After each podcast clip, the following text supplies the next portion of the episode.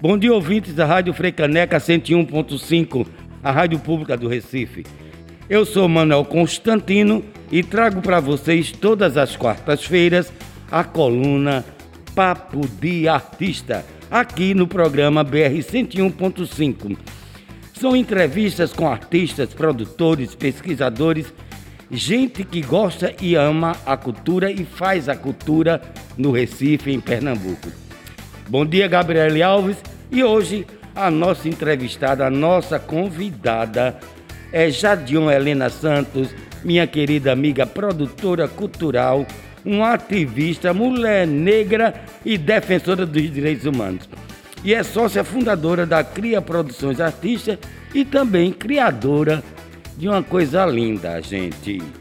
É o Coco das Mulheres. Coco de Mulheres. Bom dia, Jadion. Bom dia, Manuel. Bom dia a todos os ouvintes da Rádio Freicaneca. Jadion, esse mês é muito importante, esse mês de julho, porque é o mês uhum. da mulher negra, latina e caribenha. E Isso. você é uma militante, uma mulher negra, mas também é um ativista de muita força na área da cultura. Vamos começar logo assim. Por que você enveredou, como você começou a enveredar e se apaixonar pela questão cultural e chegar ao ponto de criar um coco de mulheres? Oba, coisa boa! É, está muito na coisa, eu acredito muito nos, nos, no que os nossos antepassados nos deixam, né? Eu sou filha de um puxador de coco, um dos primeiros cocos do Brasil, que foi lá em Pontezinha, o coco de Pontezinha. Meu pai era puxador, tocador de coco lá, com o mestre Goitá. Meu avô materno, o pai da minha mãe, tinha um cavalo marinho na cidade de Trianém, né? Desde a, de quando ele era solteiro até depois de casado, ele tinha, né? Ele criou, montou um cavalo marinho. A Mata Sul do estado é, tinha uma efervescência cultural muito grande de brinquedos populares, né? Como maracatu, como cavalo marinho, coco, e isso se acabou, se perdeu. Se mantém muito forte hoje na Mata Norte, mas a Mata Sul fazia muito isso. Então, eu tenho essa é, linhagem, né, é, de meus ancestrais, meu pai, meu avô, minha avó também era curandeira, rezadeira, parteira, minha bisavó também, então eu comecei a gostar de, de, cultura através do teatro. Comecei com teatro dentro da igreja católica. Quando o padre teatralizava a, a, a Bíblia, né? a leitura bíblica era teatralizada ao invés de lida. Comecei a fazer teatro dentro da igreja, saí da igreja, comecei a fazer teatro lá no Teatro Barreto Júnior, no Cabo de Santo Agostinho com grandes nomes né, do teatro, como Evânia Copinho, Edson Oliveira, Lug Alves, enfim, grandes figuras.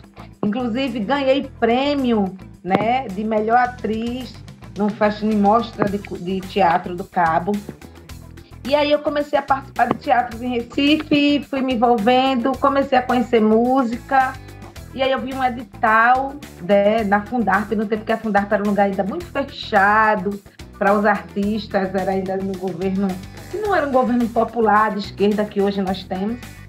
E eu, muito ousada, sempre fui muito ousada, né? Nunca tive medo, nunca, eu chegava no meio assim. Eu me lembro que uma vez estava, estava sentado, eu tinha paixão, né? Eu queria fazer um teatro e esse teatro passar na televisão, queria ser vista. E chegou uma vez, eu vi um espetáculo de Carlos Carvalho e me apaixonei pelo espetáculo, diretor, ai, como eu queria um dia ser dirigida por ele. Cheguei em Recife, no Parque São Pedro, estava Carlos Carvalho, estava é, é, Paulo, Paulo Castro. Paulo Castro, estava é, Carlos Camarote. Sim, né? o Marco Camarote. Carlos Camarote, exatamente. E eu cheguei no meio, gente, olha, eu sou Jardim, me apresentei, sou atriz do Cabo, eu queria muito, adoro o espetáculo que vocês produzem, que vocês é, dirigem, queria ser dirigida por vocês. Enfim, assim, na maior ousadia, sem medo, sabe? Eu não tinha medo de nada, eu não tinha vergonha, ia mesmo falar. E aí, com esse edital de música, eu e eu, a primeiro grupo que eu produzi e deu certo foi a orquestra Lurdinha Nóbrega, que ela participava da orquestra Só Mulheres, ela criou os primeiros meses da orquestra, uma orquestra formada só por mulheres, eu tinha muito, eu tinha muito essa coisa de tesão, sabe, do prazer de produzir mulheres e pessoas negras. E daí eu comecei a fazer um trabalho com Isaá, produzir há um tempo, produzi durante muito tempo Zé Brown. Eu queria muito, porque eu tinha muito essa coisa de produzir artistas negros e mulheres negras. E aí começou, através do teatro também, entrei, adentrei música e quando eu comecei a fazer um trabalho mais especificamente com cultura popular, que é a minha paixão, hoje a CRIA Produções Artísticas e de Turismo, que é a, a produtora que a gente criou, né, que a gente construiu aí junto com outras pessoas, e eu posso sócia fundadora, a CRIA, ela tem hoje 40 grupos de cultura popular ligados legalmente, ligados a gente. E aí, cocos, afoxés, maracatu, cavalo marinho, boi, ciranda, tudo isso a gente produz. Caboclinho e tal. E aí, é, todas as vezes que eu pegava as fotografias dos grupos de coco para prestar conta dos shows, Sim. sempre tinha os homens tocando, cantando e as meninas do back vocal. Que eu tenho fotos maravilhosas das E as meninas muitas vezes faziam back vocal melhores do que os cantores. É aquele domínio de sempre dos homens dominarem dentro, inclusive, da cultura. Sim. E foi quando eu comecei a olhar para o cenário né, cultural e não existia nenhum corpo formado apenas por mulheres. Porém, quando você ia ver, as mulheres tocavam a alfaia, tocavam a B, tocavam a conga, cantavam, mas não não coordenavam, não, não estavam à frente de nenhum pouco, no sentido de elas apenas. De protagonismo, né? A questão de protagonismo, né? De protagonizar, exatamente. Claro, tem grandes conquistas, né? As grandes conquistas hoje são mulheres, Dona Aurinha, a, a, nossa saudosa Dona Selma, a grande queridíssima Beth de Oxum. Elas estão à frente dos cocos, né, que elas fazem parte. Mas sempre tem homens. E eu respeito, claro, a maioria das vezes são família e tal. Respeito demais. E lá foi o lugar onde a gente bebeu da fonte desses nomes que eu agora falei. Mas aí gente, eu senti a necessidade de criar um grupo formado apenas por mulheres. E aí começo a convidar algumas. Aqui você não cria, vamos lá. Convido um, um companheiro chamado Arthur que me ajudou a indicar é, figuras queridas como Jaene Pereira, que é a vocalista, Sim. né? É, indicar, é, eu recebi indicação de Tayane, que era de outro grupo, né? Como Mademolê, por exemplo, que era só um grupo formado só por meninas e tal, Sim. e que cresceram, viraram mulheres, e uma delas está no Coco de Mulheres hoje. Enfim, hoje é o único coco no mundo formado só por mulheres e que tem essa, né, essa mostra essa força da necessidade do protagonismo é, das mulheres em todos os ambientes, em todos os espaços, inclusive na cultura. E como em sua maioria são mulheres negras, né? Eu sempre digo que cultura é um espaço de poder, Sim, produção claro, cultural claro. de poder. Sendo espaço de poder, é um lugar, não poderia ser diferente na cultura, também né, para o, o, ambiente, ele é negado para as, a, as mulheres e mulheres negras, nem, nem tanto para as mulheres, para as mulheres negras. Quando eu chegava, né, agora a gente parou, cultura, é, dentro desse lugar da, da, maldito da pandemia, ele foi o único setor da economia que não voltou. Todos os setores voltaram de forma vagarosa, é, com muita restrição, ou com pouca restrição, mas voltou. E a cultura não voltou porque a cultura trabalha com aglomeração. A gente trabalha com gente, muita gente perto, muita gente, né? Cultura é isso. E agora, né, com aí a, o sucesso da vacina, que bom que as pessoas estão sendo vacinadas. Eu ontem tive para ser vacinada pela né, a primeira dose e está começando a surgir essa necessidade né, de abrir os, os, teatros com, com limite, abrir o circo. E com essa coisa, parou tudo, né? Mais de um ano que a cultura parou. E quando a gente estava na ativa, quando eu chegava, por exemplo, na Impetu, Sim. que ainda é um lugar muito fechado para quem faz cultura, com os meus processos para serem é, é, contratados, com os maracatus rurais, com maracatu, com né? Com a, uma artista negra, um artista negro com um corpo de mulheres, as pessoas olhavam assim para mim de cima a baixo, como, né? O olhar dizia assim, o que é que você está fazendo aqui? Sim, sim. Era esse, era não, é esse o olhar que a gente, né, mulher negra, produtora, né, sério, produtora. Tá fazendo aqui? Tipo assim, é muito- oxente, você é produtora, é?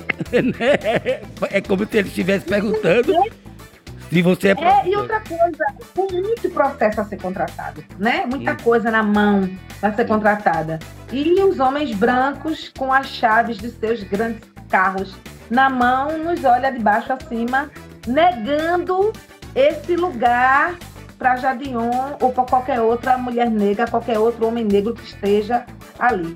Mas como eu falei, a ousadia faz parte, está na minha essência, né, está na minha linhagem. Meu pai né, eu sempre fui também muito assim, afoito no sentido de, de ir atrás do que deseja. É, é, eu não desabo nem desanimo com atos racistas, né? E o lugar da produção cultural, da criação do corpo de mulheres, Sim. de produzir, de estar frente a grupos, também é um lugar da mulher negra, também é o meu lugar, né? Ô, Jadion, Então- e, e como foi assim esse processo? Aí vocês, não, agora que eu tô, eu gosto de fazer cultura, eu gosto de produzir. O teatro lhe deu essa expansão. Você é uma pessoa muito expansiva, quem conhece você sabe.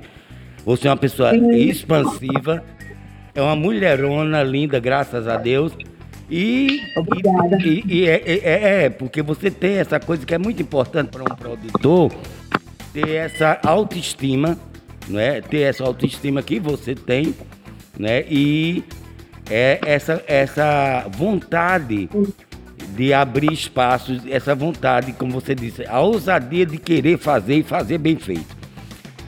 Como mulher, como é que você analisa hoje, você poderia analisar hoje, é o lugar da mulher produtora? Porque normalmente a gente vê assim, produção de fulano. É muito raro a gente ver fulano é a produtora. Como vocês percebem, é, a, a dificuldade da mulher, da mulher, é, da mulher na cultura e uma mulher negra na cultura produzindo é um espaço que vem sendo conquistado aos poucos. Jadion é um exemplo disso. Ô Jadion, é, tá me ouvindo? Tá me ouvindo agora? Estou ouvindo bem.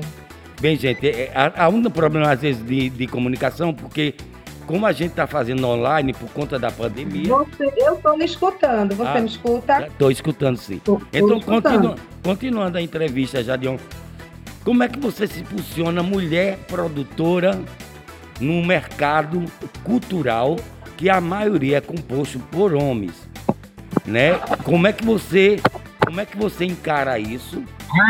E como é que você é, abre as portas com o material, com é, o, o produto cultural que a, a sua empresa tem, que é a Cria Produções Artísticas, e que você tem a cultura popular como instrumento de trabalho.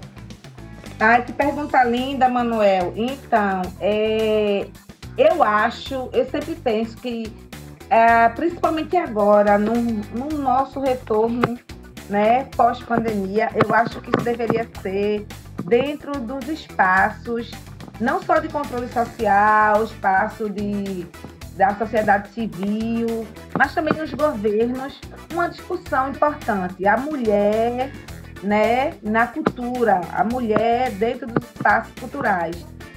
Está sendo algo muito constante isso. É, a gente vê muita gente, grandes produtoras culturais, à frente de grandes festivais. A gente vê grandes produtoras culturais aprovando grandes projetos no Fundo de Cultura do Estado. A gente vê mulheres criando novos grupos, né? Como eu, exemplo do Corpo de Mulheres. Então, a mulher sendo protagonista nesse lugar do fazer cultural no Estado. Não só na música, mas também no teatro, né? Tem grandes mulheres no teatro à frente de companhias de teatro e que isso gera economia, as mulheres contribuem para que a economia seja gerada, para que haja distribuição de renda, porque isso vai gerar né, trabalho direto e indireto, a criação de companhias de teatro, de circo, né, produção de grandes festivais, aprovar projetos pelo Cultura. Isso gera, então, a mulher, ela tem desde sempre esse papel né, na, na, na economia do país, na criação de novas perspectivas e tem sido muito constante né, a atuação diretamente das mulheres nos espaços, né, nos, nos segmentos da cultura. Eu não coloco como exemplo, existem outros grandes exemplos. Você hoje vê uma mesa falando sobre os projetos que, né, que estão aí, as leis que foram aprovadas como a Lei de Blanc, quem protagonizou, quem dominou foram as mulheres a discussão sobre a Lei de Blanc. Sim. Né? É... Parou, eu estou vendo aqui parada a minha imagem, mas não, você me escuta não, bem? Estou ouvindo, estou escutando tudo e a gente está gravando, está tudo bem. Ah, a entrevista está acontecendo. Estou vendo a imagem parada. Mas ótimo. É, hoje, aí também com essa discussão da lei que está para ser aprovada, a lei Paulo Gustavo, as mulheres também estão à frente da discussão, inclusive aqui no Estado, que seja gestora, que seja representante da sociedade civil, que seja dentro do Conselho Estadual, as mulheres têm participado, né? Não que os homens não tenham importância nesse lugar, sim, claro, mas eles não precisam de protagonismo, porque os homens já nasceram, né? O machismo já fez, né? O Estado patriarca já fez do homem protagonista da vida. E aí nós mulheres estamos, estamos buscando o nosso, nosso espaço, né? Nesses lugares de poder também. E igualitário, né? E, igualitário. E igualitário. É, igualitário. Exatamente, de forma igualitária, nesse lugar de espaço de poder, né? Sim. A gente vê a CPI, uma pena que a, a, Agora que as mulheres começaram, mas as senadoras estavam muito paradas na CPI. Ah, Maria, cadê as mulheres? Não tem mulher na Casa Legislativa do Senado, mas aí começa a aparecer. E na cultura não é diferente. Uhum. Agora, o que ainda a, a gente sente falta, porque também não basta ser mulher, né? Quando você vai para as estatísticas, as mulheres brancas, elas têm é, uma qualidade de vida em todas as cadeias, em todo o setor do, do, da economia, maior do que até os homens negros, as mulheres brancas. Então, é importante também, quando fala de mulher, lembrar da nossa diversidade. Claro. Somos também mulheres negras. É importante também garantir espaço para as é, LGBT, LGBTs, né? Sim. As lésbicas, trans. Estamos aí vivendo um grande número, um crescente número de assassinato de trans e travestis no nosso estado. Isso é um número muito triste, né?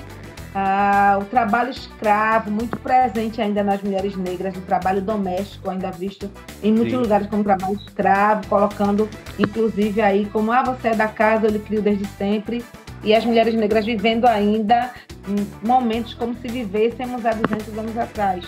Então é importante quando a gente fala nesse lugar de poder para as mulheres, lembrar que as mulheres negras têm uma necessidade de ascender. E para acender esse espaço também precisa ser aberto para as mulheres negras, para as mulheres trans, claro. para as mulheres com deficiência, enfim. Ô, Jadion, o nosso tempo está indo. Está vendo, no instante passa a entrevista. São quase 20 minutos de entrevista. Jadion, qual o recado você como mulher negra, como produtora cultural, é, da Cria Produção de Artistas, criadora junto com outras pessoas do Coco de Mulheres, qual o recado ou qual a mensagem você daria para as meninas negras, adolescentes que gostam da arte, gostam da cultura? Que recado você daria para elas? Enquanto uma mulher que foi à luta, é mãe, defensora dos direitos humanos, produtora e ativista. Isso, mãe diária. então, é, é assim, o, o sistema, né? branco, capitalista, machista, ele coloca um padrão de beleza que ele é muito excludente, que é um padrão de beleza que não faz parte da realidade das mulheres brasileiras. Sim. E as meninas pretas, as mulheres pretas, elas não se veem nesse padrão de beleza, o que, o que acarreta a exclusão, a falta de autoestima, né? a falta de amor próprio, tudo isso é, é, é fortalecido pela televisão, né, que sempre coloca como protagonistas mulheres brancas, magras, ricas e tal. E essa não é a nossa realidade. Infelizmente, todo esse processo faz com que as meninas pretas não se vejam nesse lugar de poder, nesse lugar de beleza. E de espaço né? conquistado, né? Exatamente. Então, o, o recado que eu dou é que nós, mulheres negras, somos lindas, né? Nós sustentamos esse país nas mãos.